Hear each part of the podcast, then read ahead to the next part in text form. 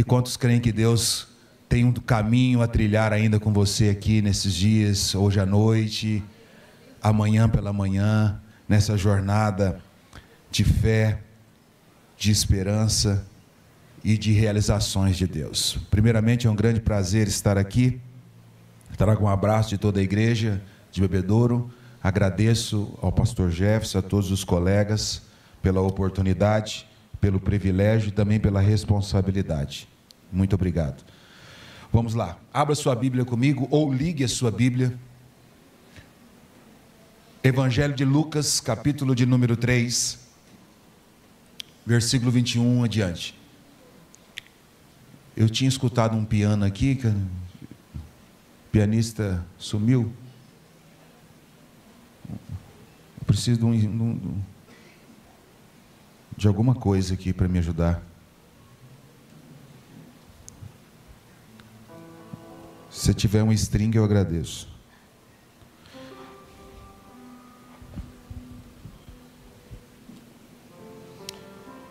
Evangelho de Lucas, capítulo 3, verso de número 21, vai dizer assim: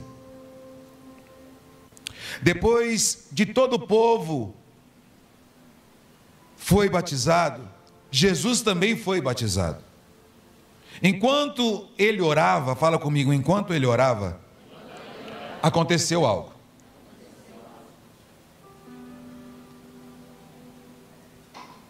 Depois de todo o povo que o povo foi batizado, Jesus também foi batizado. E enquanto ele orava, o céu se abriu. E o Espírito Santo, na forma de uma pomba, desceu sobre ele como o, como o Espírito Santo, e ouviu-se uma voz: Você é o meu filho escolhido, marcado pelo meu amor, e é a minha a alegria da minha vida. Alegria da minha vida.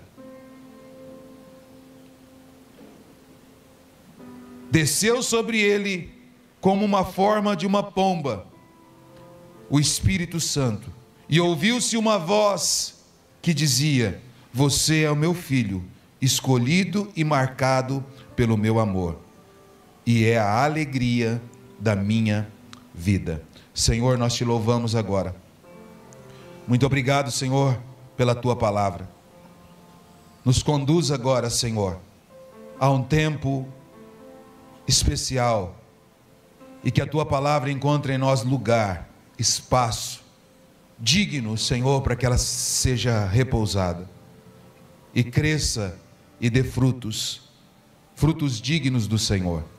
Pai, muito obrigado por esse congresso. Eu te louvo, eu apresento a minha vida diante de ti, os meus limites, as minhas fraquezas, limites físicos, limites emocionais, limites intelectuais, todos estão diante do Senhor para que a excelência desta manhã seja completamente revertida e entregue ao Senhor, que é digno de toda honra e toda glória. Aleluia. Queridos irmãos, muito me encanta a palavra de Deus. No texto que nós lemos, narrada pelo evangelista Lucas, o grego conhecido, e eu gosto muito dos escritos de Lucas, porque ele é rico em detalhes que os outros às vezes não colocaram nos seus escritos. Sabemos nós que Lucas escreve posteriormente aos apóstolos, mas fiel às testemunhas, ele descreve com exatidão fatos que impactam o nosso coração. E agora nós estamos diante de um fato marcante, porém não novo. A Bíblia diz que ele viria, que esse fato foi profetizado. Jesus nasce de uma mulher, de uma mulher virgem, ele passa a sua infância, daqui a pouco Jesus desaparece nas Escrituras, com 12 anos nós vemos ele, depois ele desaparece nas Escrituras, e ele vem surgir agora diante de João, no batismo. E no aparecimento de Jesus publicamente, diz as Escrituras que ele vai até onde João estava e João estava batizando.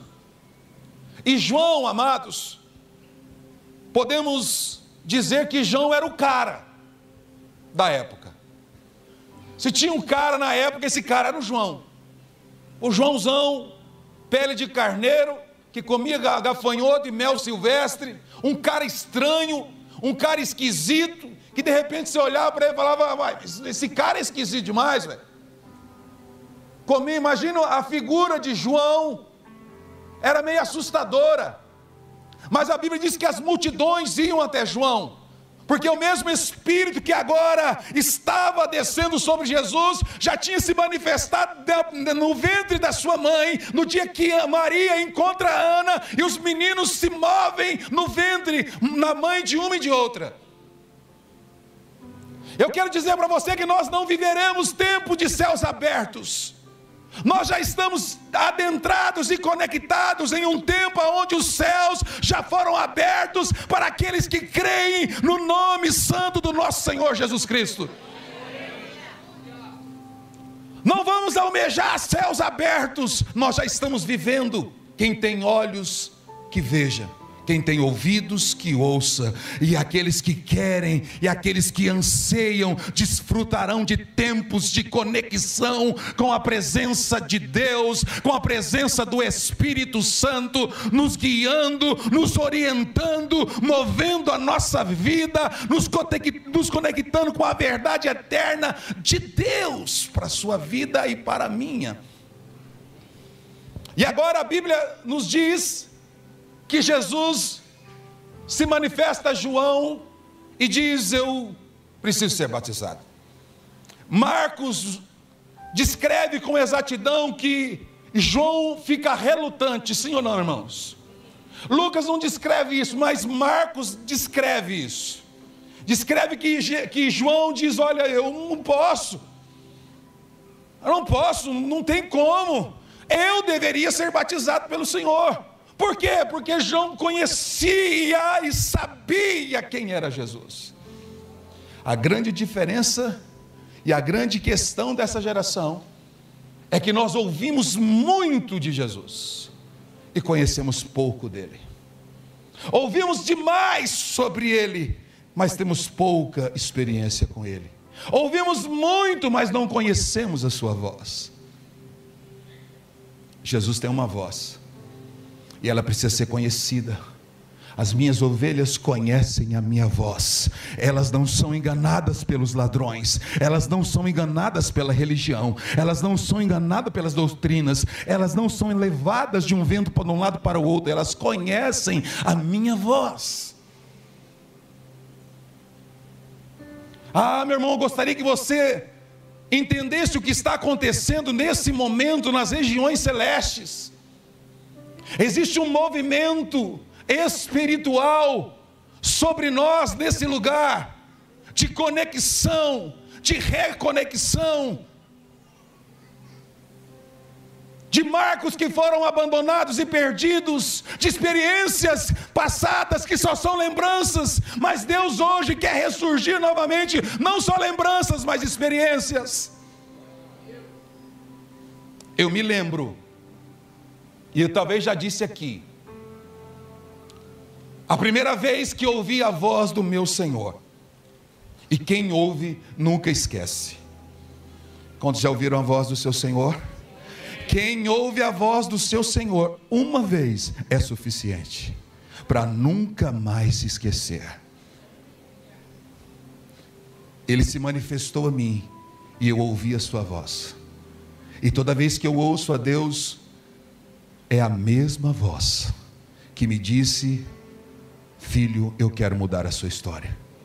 Escute-me, por favor, porque o Deus que muda histórias está aqui. O Deus que conecta a nossa vida com a verdade eterna está aqui. O Cristo e o Espírito Santo que renova a nossa vida está aqui. E eu sou fruto desse resgate, porque a primeira vez que eu ouvi o meu Senhor, foi assentado num monte, numa clínica de recuperação, há 30 anos atrás. Esse ano que passou, eu fiz 30 anos de conversão, 3 de 3 de 1993. Não dá para esquecer uma data dessa, né? E eu estava sentado, irmãos. Não queria estar lá, eu queria ir embora. Quantos já estiveram num lugar que você não queria estar e você foi surpreendido com algo que Deus fez surpreendente? Por isso, todos os momentos são importantes. Por isso, todos os cultos são importantes. Por isso, todas as reuniões de orações são importantes. Por isso, todas as células são importantes. Não, não fique de fora, porque no dia que Jesus apareceu, Tomé não estava no culto. Ele precisou colocar a mão para provar. Alô? Você que gosta de dar uma faltada, fala para o irmão, para de faltar. Jesus se manifesta, deixou os discípulos de Emaús, se manifesta na casa. Quem que não estava no culto? Tomé. Aí quando no meio do caminho Tomé aparece e fala, não, vocês estão com brincadeira, eu só acredito. Por quê, irmão? Não estava no culto.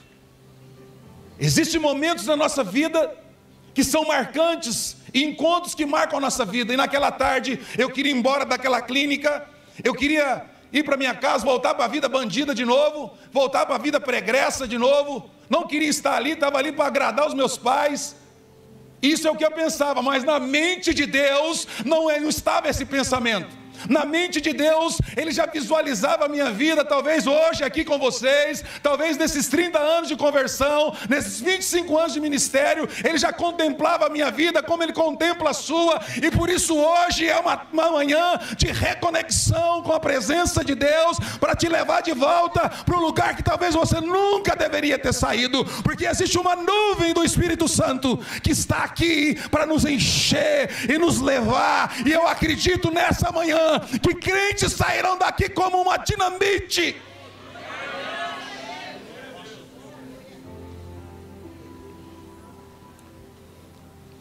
E aquela manhã eu ouvi aquela voz. Sabe como eu ouvi a voz? Pergunta para mim, pastor, como você ouviu a voz de Deus? Sendo que nem crente você era. Será que Deus pode falar com, com alguém que não é crente? Ele falou com o nosso irmão Abraão, ué. Não é verdade? E eu sentado, eu vejo, pastor Jonas, eu vejo meu pai. Vejo meu pai. E não tinha figura maior ou melhor para que eu entendesse o Deus da minha vida. Meu pai adentrando numa clínica de recuperação, com a bicicleta Monarch, uma caixa de laranja atrás, umas sacolinhas, umas frutas, e eu sentado querendo ir embora, chupando um pedacinho de cana. E naquele instante, naquele exato momento, eu ouvi, mas não foi aqui, foi aqui. Muitas vezes nós ouvimos Deus aqui colocando impressões verdadeiras, eternas dele no nosso coração, e são verdades. Mas às vezes nós ouvimos aqui. E quando ouvimos aqui, jamais esquecemos a voz. E eu ouvi aqui, e ele me disse: Olha, está vendo aquele homem? E eu não sabia quem falava comigo. Eu disse: Sim, estou vendo. Ele é um homem simples, que foi capaz de pegar uma roupa, pegar uma fruta, levar para você que não merecia nada que já fez ele chorar, que já fez a sua mãe chorar, que já se entristeceu, fez todo mundo se entristecer. Ele foi capaz de pegar uma roupa e uma fruta e sair sete e oito quilômetros da casa dele e vir trazer para você. Ele é homem e faz isso por você. Se você deixar, e se você quiser, eu transformo a sua vida hoje.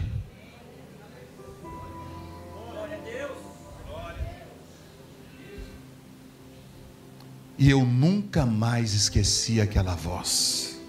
Ela está impregnada no meu interior. E a Bíblia diz que Jesus agora se apresenta para João. E ele, ele relutante diz: Não, não, não quero, não, não posso, não. Jesus repreende João para que se cumpra as Escrituras. É necessário. É necessário, João. E a Bíblia diz que João batiza o nosso amado Senhor nas águas, e ao sair das águas, a voz de Deus brada da eternidade. Eis aí, o meu filho amado, a quem eu tenho alegria e a quem eu tenho prazer. Queridos irmãos, existem momentos na nossa vida em que as coisas parecem que não fluem. Existem momentos na nossa vida em que as situações em que vivemos parece que não estão caminhando. Parece que estamos vivendo em meio a céus fechados no nosso ministério, na nossa vida financeira, temos a impressão e o mundo, Satanás, os seus demônios, a obra do inferno, quer gerar essa impressão, não só na nossa realidade, mas no nosso coração, que aquilo que estamos vivendo ou estamos passando são céus fechados, que Deus não ouve as nossas orações, que Deus não escuta o que falamos, que Deus não está atento ao que sentimos. Temos essas, essas impressões sempre, porque sim, somos humanos. Mas além da nossa humanidade e além de estarmos inseridos a, a, tudo isso, existe um Deus do céu que as mesmas palavras que Ele disse para o seu filho, Ele diz para você e para mim: Eis aí o meu filho amado. Irmão, você acha que Jesus, que Deus não sabia o que Jesus ia passar? Você acha que Deus não conhece o que você vive? Você acha que Deus não sabe o que passa no teu coração e na sua mente? Eu fui convidado esses dias aí num podcast, eu não sou muito bom desse negócio. E eu não sabia o que, que iam perguntar para mim, eu fiquei mais nervoso ainda. A moça perguntou assim para mim, pastor, deixa eu perguntar algo. Você já pensou em desistir do ministério? Falei, menina, não pergunta uma coisa dessa para mim, não. Eu já tive vontade de fazer tudo, filha. Porque ter vontade faz parte da nossa natureza humana, mas quem decide a nossa vida não é a minha vontade. Quem decide a minha vida, o meu ministério, o meu chamado, é a vontade que Deus estabeleceu quando Ele me chamou. E a Bíblia diz que Ele vai fazer cumprir os propósitos, Ele conhece o fim antes mesmo do começo, diz Isaías, e Ele vai fazer cumprir todo o seu propósito. Eu já tive vontade de desistir, já chorei, já joguei para cima, falei, não quero mais, Senhor, eu abandono, e lá vem a voz do Espírito Espírito Santo dizendo: Tu és o meu filho amado, eu tenho prazer em você e eu quero ver você triunfando na minha presença. Hum. Ah, meu irmão.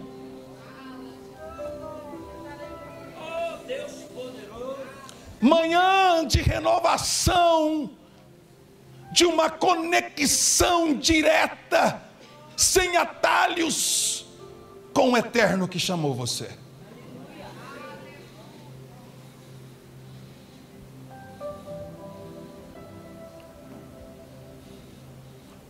Nós somos uma geração, Pastor Jefferson, muito tecnológica, mas muito fraca em experiências. A maioria vive das experiências do passado das experiências que tiveram antigas, das vigílias onde os gravetos incendiavam. Ai que delícia! É delícia ou não é delícia, gente? Ah, eu não tenho um crente que fica mais cheio de fogo quando os gravetos incendeia. Rapaz, ele pega graveto, leva para o quarto, leva para a igreja, ele ora, ele sapateia, é coisa maravilhosa. Primeira vez que eu vi um anjo na minha vida, eu fiquei extasiado, caí como morto. Primeira vez que eu vi um demônio na minha, na minha vida, eu falei: Senhor, me leva para contigo, eu não estou preparado para isso.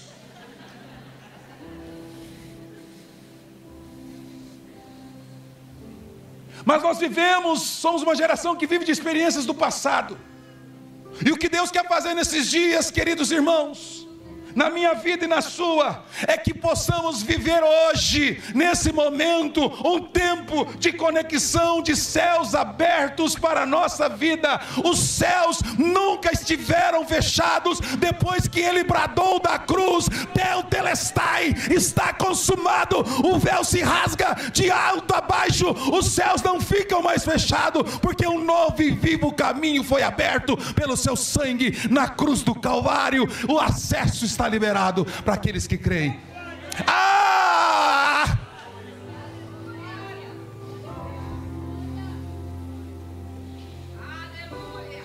Passamos sim momentos difíceis, somos, somos dominados às vezes pelas notícias, somos saudosistas. Escute-me, por favor. O que Deus fez com você no passado não é sombra do que Ele quer fazer hoje.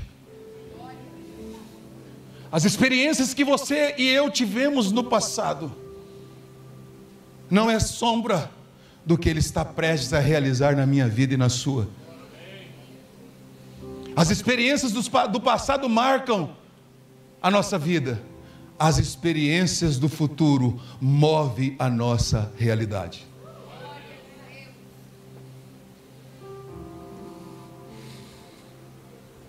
Agora Jesus é batizado, ele sai das águas, a voz desce uma, pom, uma pomba, o Espírito Santo da figura de uma pomba, e tem controvérsias aí, deixa isso para lá, deixa para os teólogos. Eu sei que o Espírito Santo estava lá. Ele sai dali e vai para o deserto, cheio do Espírito Santo. Mas a Bíblia diz, queridos irmãos, que Jesus, ele estava conectado com aquilo que Deus queria para ele, e ele agora começa a viver um tempo onde os céus estavam escancarados. Porque momentos antes, os escritores bíblicos, os teólogos vão entender. Antes de João, houve um tempo neo, o que, irmãos? Testamentário. Sim ou não? O que é esse tempo? O tempo do silêncio de Deus. Aonde Deus se calou por causa das transgressões e o pecado do povo. Agora João vem, como a voz que clama no deserto, anunciando ou preparando o caminho do Senhor. Ou, Ouça-me, por favor. Algo interessante acontece. A Bíblia diz que o pai de João, Zacarias, é isso? Não estou errado, não, né, gente? Recebe a notícia do menino. E a Bíblia diz que ele dá um sorrisinho. Sabe aquele sorrisinho canto de boca? Se fosse uma gargalhada, Deus ia falar assim, rapaz, vamos, vamos, rir, vamos rir junto, vamos rir junto. Mas não foi, mano. Foi aquele sorrisinho canto de boca assim, ó. Ah, tá de brincadeira. Como que vai nascer um menino essa mulher? Olha para mim, a Bíblia diz que Deus pega aquilo e diz: Por que duvidastes? Tu ficarás sem o quê? Voz. Fala comigo, voz. E ele sai dali gesticulando. E até que nasce o menino, ele fica sem voz. Escute-me. Quando eu e você nos, nos conectamos com aquilo que Deus tem para nossos dias e para nossa realidade, Deus arrancou a voz de um pai incrédulo e fez do seu filho a voz. Eu vou repetir para você. Deus está arrancando a voz da incredulidade dos homens que não creem no sobrenatural, que não creem no milagre, que não creem no avivamento, que não creem na transformação de vida, que não creem. Deus está arrancando a voz de muitos e colocando a outros Deus tira a voz de Zacarias até o que o menino nasça, e quando o menino nasce, ele é conhecido como a voz que clama no deserto. Deus está levantando vozes proféticas nesses dias, vozes proféticas conectadas com Deus.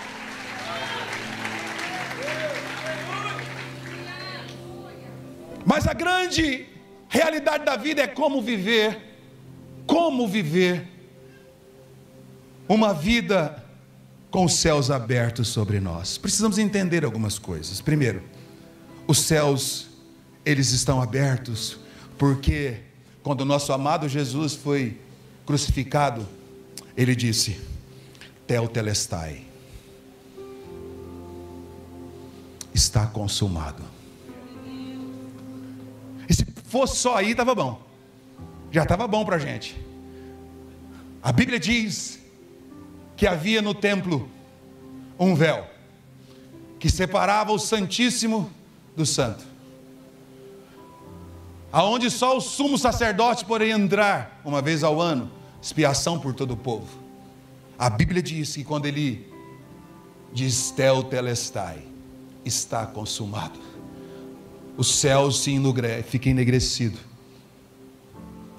Trovões e relâmpagos, e a terra se estremece.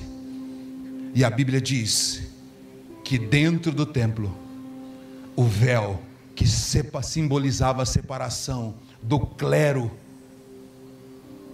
do povo é rasgado. Ele rasga. Simboliza isso, que o vivo e novo caminho estava aberto.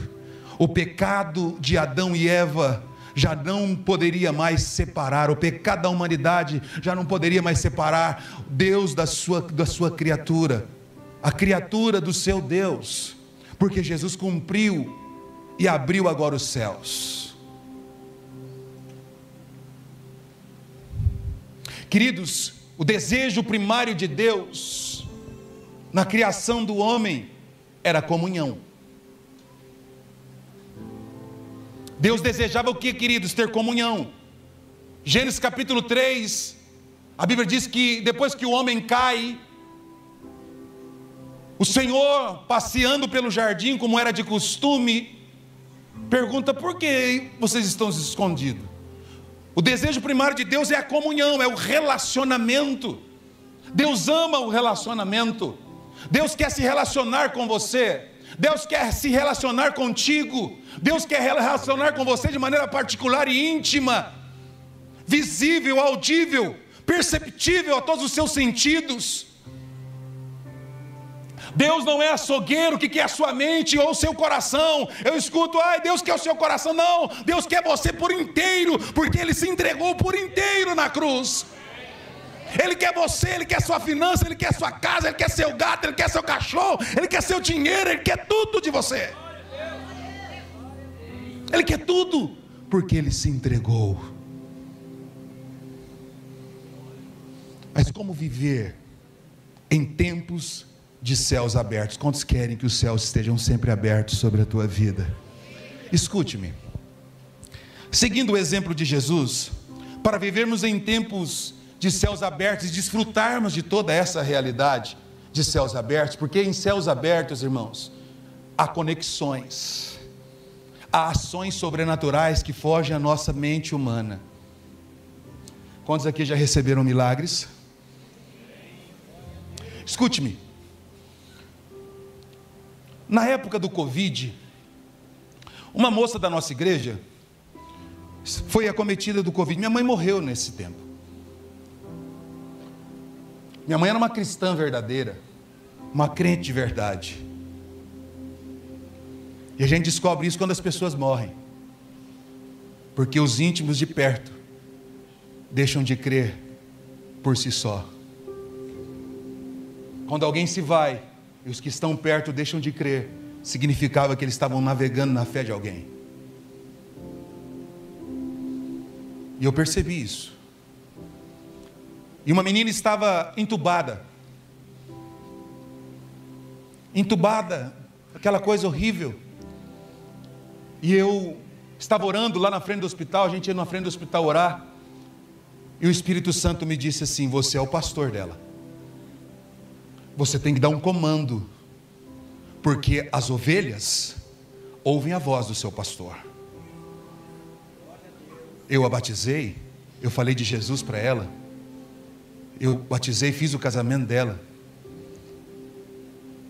E aí eu liguei para a irmã e disse: Eu preciso entrar na live, na transmissão ao vivo. Ela disse: Tá bom, pastor, o senhor vai entrar. E quando eu entrei, abri o telefone, está lá ela, toda entubada. Ela chama Vanessa. E eu disse: Vanessa, Jesus Cristo te dá saúde hoje. Saia desse coma. Saia dessa situação. Em nome de Jesus Cristo, nosso Senhor. Cinco dias depois ela estava no quarto. Dez dias depois ela estava em casa. E ela me disse, pastor, era como que eu estava indo embora em alguns momentos e eu me via voltando, mas em um momento alguém chamou meu nome. Alguém chamou meu nome. E eu, depois de ter ouvido, eu tinha percepção que eu estava acordado, mas eu não estava acordada. E eu fui entender que alguém espiritualmente chamou o meu nome. Queridos, para vivermos em tempo de céus abertos, onde os milagres vão acontecendo na nossa vida, requer de nós algumas coisas. Primeiro, obediência. Jesus era obediente a Deus. Sem obediência não tem céus abertos. Não tem o extraordinário de Deus. Deus não compactua com a rebeldia, com a malandragem, Deus não compactua com as tramas, Deus não compactua com o coração errado, Deus não compactua com isso. E se você quiser viver em céus abertos no seu ministério, a tua marca tem que ser obediência. Jesus experimentou o que experimentou, e a Bíblia diz que para ele também não foi fácil, porque a Bíblia diz que ele aprendeu a obedecer pelos. Ah, e você está querendo ficar de boa sem passar por nada, se o próprio Jesus aprendeu a obedecer pelo sofrimento que sofreu, então sabe essa luta? Sabe esse momento difícil que você está enfrentando? Ou você aprende a obedecer ou vai continuar nela.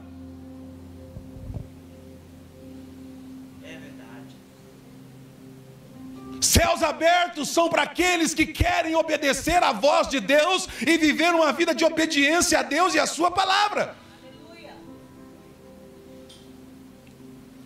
Céus abertos é para aqueles que cultivam a cultura da honra na sua vida, na sua família, no seu ministério, em tudo que eles têm.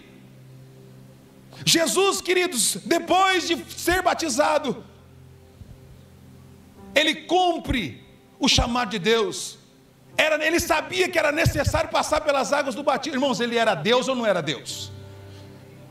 Irmãos, sem religião, sem romantismo. Se tem um problema, pastor Glass, que, que os crentes desse século fazem é romantizar a Bíblia. Meu pai, pastor Jefferson, quer, olhe para mim. Vale de ossos secos. Com já ler o texto. É bonito ou não é bonito, irmãos?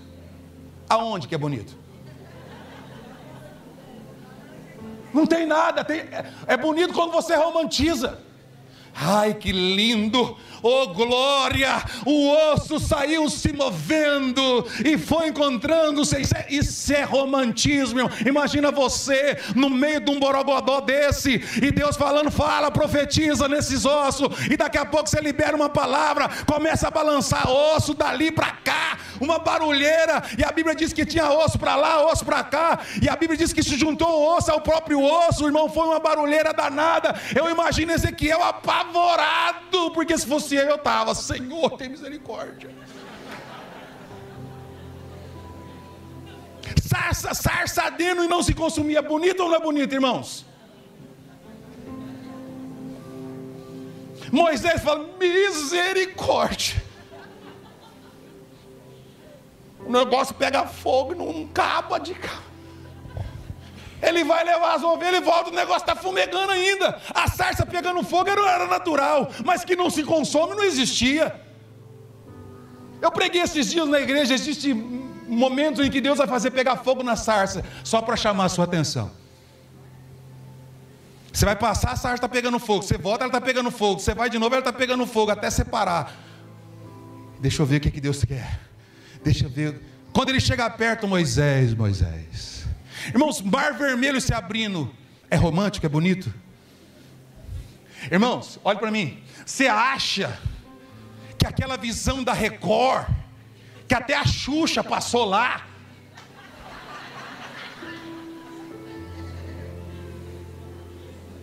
Você acha que aquilo é real? A Bíblia não é uma conta de quadrinhos, não, irmão. A Bíblia é real, é vida, é verdadeiro.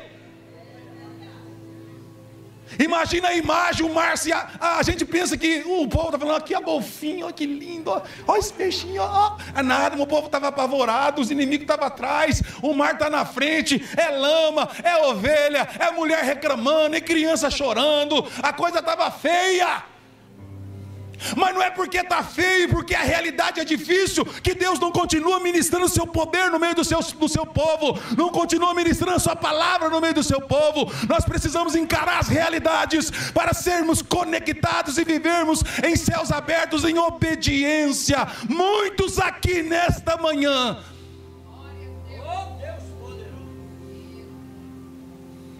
Estão fazendo escolhas difíceis Deus tem bradado nomes e bradado verdades ao teu coração, mas você tem escolhido não obedecer o que Deus está falando. E aí o céu se fecha.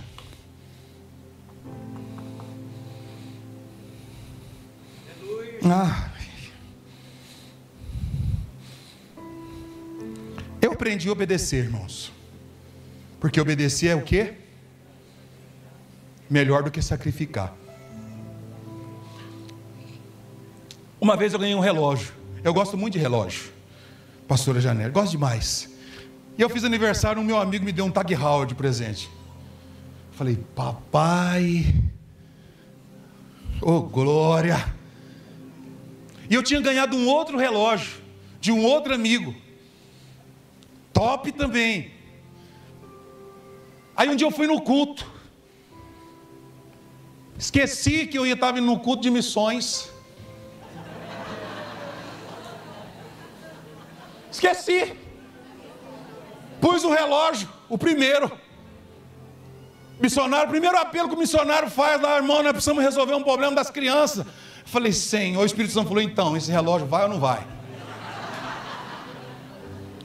E ele estendeu um pano branco lá e eu via nego jogando sapato, jogando relógio, jogando pulseira, anel. E eu dentro de mim falando: Deus, eu não quero dar o meu relógio. Pede outra coisa que eu não quero. Eu só ganhei do meu amigo, presente ele não dá. Vai, vai, vai me dar ou não vai me dar? Não tem nada a ver com relógio, tem a ver com aquilo que eu quero fazer na sua vida.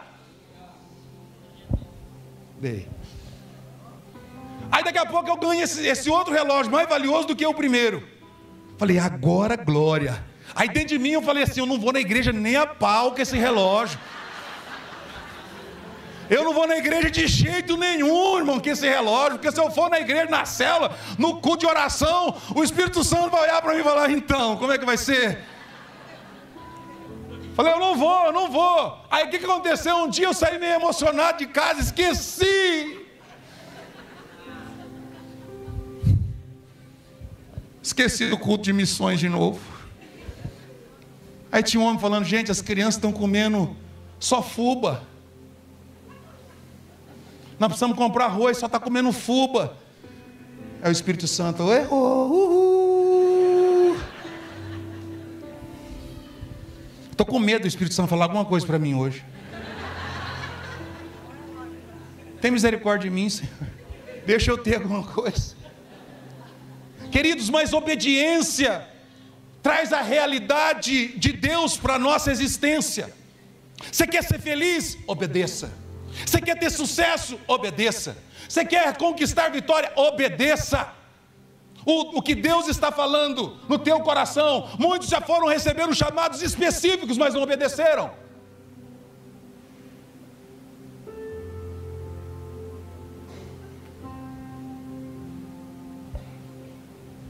Obedeça, obedeça o seu líder. Abandone essa rebeldia no teu coração agora.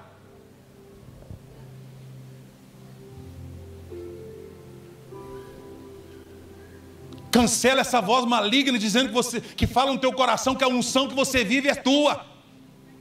Olhe para mim, quantos pastores de governo nós temos aqui que são líderes das suas igrejas? Quantos aqui são obreiros, diáconos, voluntários? Para vocês que eu estou falando, esquece os pastores, só queria ver quem estava aqui. Agora é para vocês. Olhe para mim. Não pense, você, que a unção que você está vivendo hoje é sua. Está tudo dando certo lá no seu ministério, mas a unção está vindo de algum lugar. Eu conheço homens que achavam que tinham unção, saíram debaixo da autoridade, desobedeceram, se rebeliaram e se frustraram porque achavam que a unção estava nele, não era dele, era do outro. Enquanto ele estava debaixo daquela unção, ele estava protegido, ele estava com sucesso, ele estava vitorioso, ele estava triunfante, a igreja, o ministério dele estava crescendo, a célula dele estava crescendo, ele decide caminhar sozinho, o fracasso chega. Obedeça, como Jesus foi, e você terá sucesso. Os céus estarão abertos sempre para você. Eu lembro uma vez que eu fui pastor de jovem por 10 anos. Pô, misericórdia, irmão, fala misericórdia. Aí eu saí de férias, eu e minha esposa. Saímos de férias, houve uma mudança, aquelas mudanças de final de ano. O pastor falou: oh, então, a partir de hoje, você não vai ser mais o líder dos jovens. Eu, dentro de mim, falei: Senhor, glória a Deus. Eu não aguento mais eles, eu estou com vontade de pegar eles pelo pescoço. Eles são bênçãos, mas eu não tenho mais idade. Ah, irmãos. Fala assim: tudo que está ruim pode piorar um pouquinho. Aí eu volto. Ele fala: dá um pulinho aqui na minha sala. Falei: ó. Ele falou: então, rapaz, tem uma missão para você. Falei, tá certo, pode falar, missão dada, missão cumprida. Ei, irmãos. Falou, preciso ser lidere os adolescentes. Ai, meu Senhor. Foram seis anos de adolescente, seis gerações, irmãos. Eu falei, me dá um tempinho para orar. Ele falou, não, não tem tempo para orar, precisa ter culto sábado. Não tem tempo para orar, não, irmão. Quem tá, põe a mão no arado não tem tempo para orar, não, tem que obedecer. Aí eu vou orar, pastor, para ver se eu vou fazer. Aí, irmão, vai caçar um terreno para você carpir. Aí eu vou orar para ver se Deus quer que eu vou. Ah, irmão. Pastor, eu vou ver se Deus. Olhe para mim. O anjo da igreja, o servo de Deus, o homem que te ajudou a tirar da lama diz: Eu preciso da tua ajuda. Não, eu vou orar para ver se Deus está falando. Precisa de Deus falar mais com você? O anjo já está falando. Ele já está falando. Aí daqui a pouco Deus tira a sua voz e dá para outro. Está muita gente sem voz na igreja achando que está sendo tolhido, está sendo jogado de lado, está sendo excluído. Não, não. É que Deus está tirando a voz daqueles que não querem e dando para outros. Ah, eu estou sendo excluído. Não, Deus está tirando a sua voz e dando para outros. Ele tirou de Zacarias e deu para João. Quem é Zacarias, irmãos? E quem é João? Sobre João, Jesus disse: dos nascidos de mulher não tem ninguém que é igual a Ele. Obediência, fala comigo, obediência. Deixa os céus abertos sobre a nossa vida. Segundo, quantos querem viver em céus abertos? Primeiro você tem que obedecer. Obedecer o que Deus está falando com você. Obedecer os seus líderes. Obedecer a palavra de Deus. Segundo, Quer os céus abertos? Cultive a cultura da oração na sua vida, que agora pode ficar um pouco complicado. Po Yong Shu, quando já viram falar desse homem? Falecido agora. Pastor da maior igreja do mundo. Diz sobre a igreja brasileira que a igreja brasileira é uma igreja extensa, porém é uma igreja rasa. E ela é rasa por um motivo: porque ela não ora.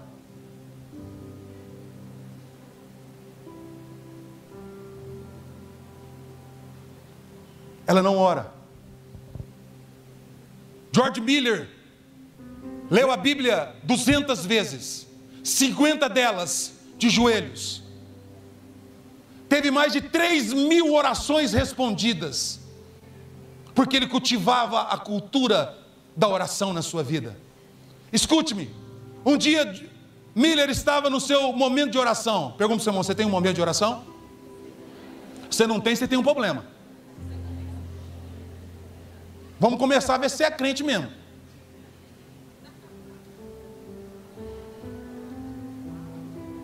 Porque quem não ora dá trabalho, irmãos. Você quer saber que, se essa pessoa ora, vê se ele dá trabalho na igreja. Porque quem ora, Deus fala com ele, irmão. Deus, Deus fala com ele. Você ora, não tem nada a ver com você, tem a ver com Deus falando.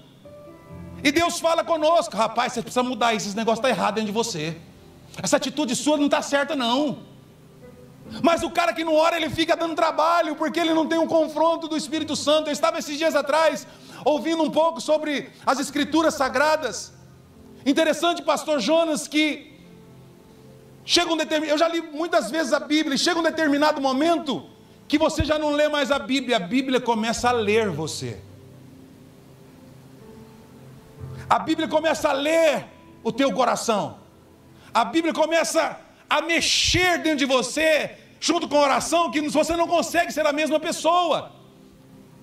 Miller teve 3 mil orações respondidas. Um dia ele estava na sua sala de oração, no seu momento de oração, sabe quem chega para visitá-lo? A rainha da Inglaterra. dá uma gulgada aí que você vai ver isso, dá uma gulgada. E chega para a secretária com aquela pompa toda de rainha e diz: Eu vim falar com o Miller. E a, e a secretária Joana bate na porta e diz: Meu senhor, o senhor tem uma visita. A rainha da Inglaterra está aí. Miller levanta a cabeça e diz: Diga para ela que eu não tenho tempo para parar agora. Mas é a rainha que está aí. Diga para ela que eu estou falando com o Rei dos Reis, Senhor dos Senhores, e não tenho tempo para ela nessa hora. Volta depois. Quando a oração passa a ser prioridade na nossa vida, os céus vão estar em conexão com a minha realidade. Os milagres não serão mais surpresas. Sabe por que, que os milagres são surpresas para nós? Nós ficamos surpreendidos porque não temos a experiência da oração. Esses dias eu fui orar com uma pessoa e eu estou falando em nome de Jesus Cristo, em nome de Jesus, em nome de Jesus, cura essa enfermidade. O Espírito Santo falou: para de jogar para mim aquilo que você tem que fazer, rapaz. Sabe o que significava isso? É você que eu dei autoridade. Usa o meu nome, mas declare, eu declaro em nome de Jesus Cristo: enfermidade saia deste corpo agora. A gente fica jogando para Deus que, aquilo que a gente tem que fazer, porque não cultivamos a oração, não nos conectamos. Foi exatamente no momento da oração de Jesus que o céu se abriu. Quantos querem que o céu se abra? Então você tem que orar. Talvez nessa manhã Deus está trazendo você de volta para uma reconexão ou para uma conexão, aonde a oração não vai ser mais uma opção, vai ser a sua razão de vida.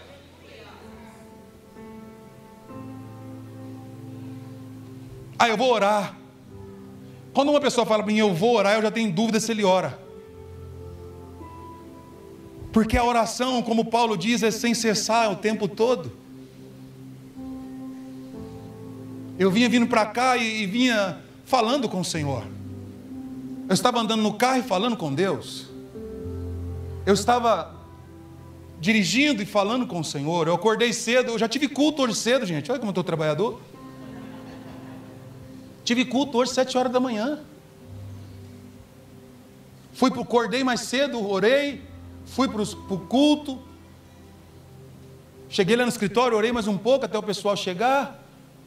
Queridos, Deus está chamando você para um tempo novo de oração, de experiências novas. Talvez no próximo congresso não vai precisar ninguém pregar, porque não vai dar tempo. O povo vai estar em chamado de oração.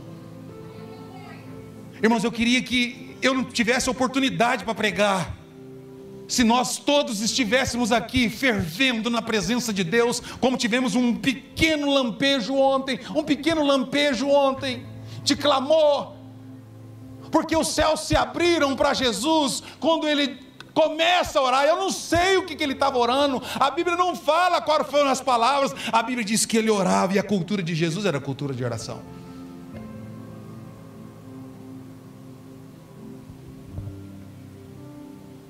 Sabe quando você vai estar bom? Fala para o teu irmão assim: você quer saber quando você vai estar jóia, bacana?